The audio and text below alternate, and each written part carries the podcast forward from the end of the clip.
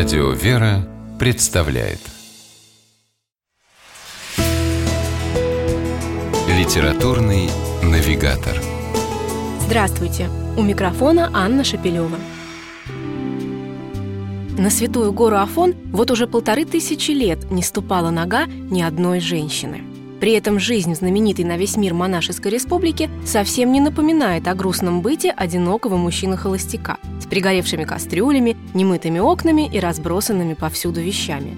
Совсем наоборот, на Афоне во всем царит порядок, близкий к идеалу. Здесь каждого паломника приветливо встречают рахат лукумом и чашкой крепкого ароматного греческого кофе.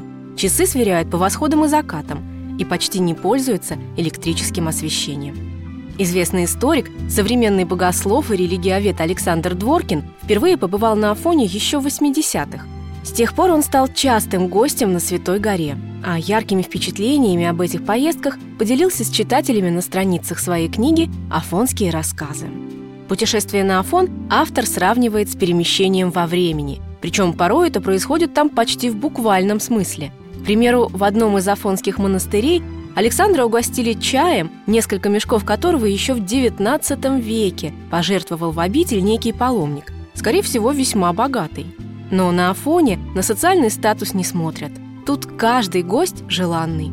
И за одним столом в общей трапезной запросто могут оказаться простой работяга из российской глубинки и бывший премьер-министр какой-нибудь европейской страны. А один русский паломник в монастыре Хиландар как-то раз пилил дрова на пару с самим принцем Уэльским Чарльзом – об этом и о других не менее удивительных встречах и событиях пишет Александр Дворкин в своей книге «Афонские рассказы».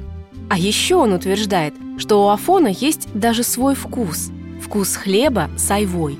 Так, кстати, называется один из рассказов сборника. И, по мнению автора, это незатейливое и даже грубоватое на первый взгляд кушанье не идет ни в какое сравнение даже с самыми изысканными деликатесами. Словом, книга способна всерьез и надолго заразить читателя Афоном. Да и Александр Дворкин, в общем-то, не скрывает этого своего стремления. Потому что тот, кто, прочитав книгу, решит отправиться на Святую Гору, обязательно привезет оттуда свои афонские рассказы. С вами была программа «Литературный навигатор» и ее ведущая Анна Шапилева. Держитесь правильного литературного курса.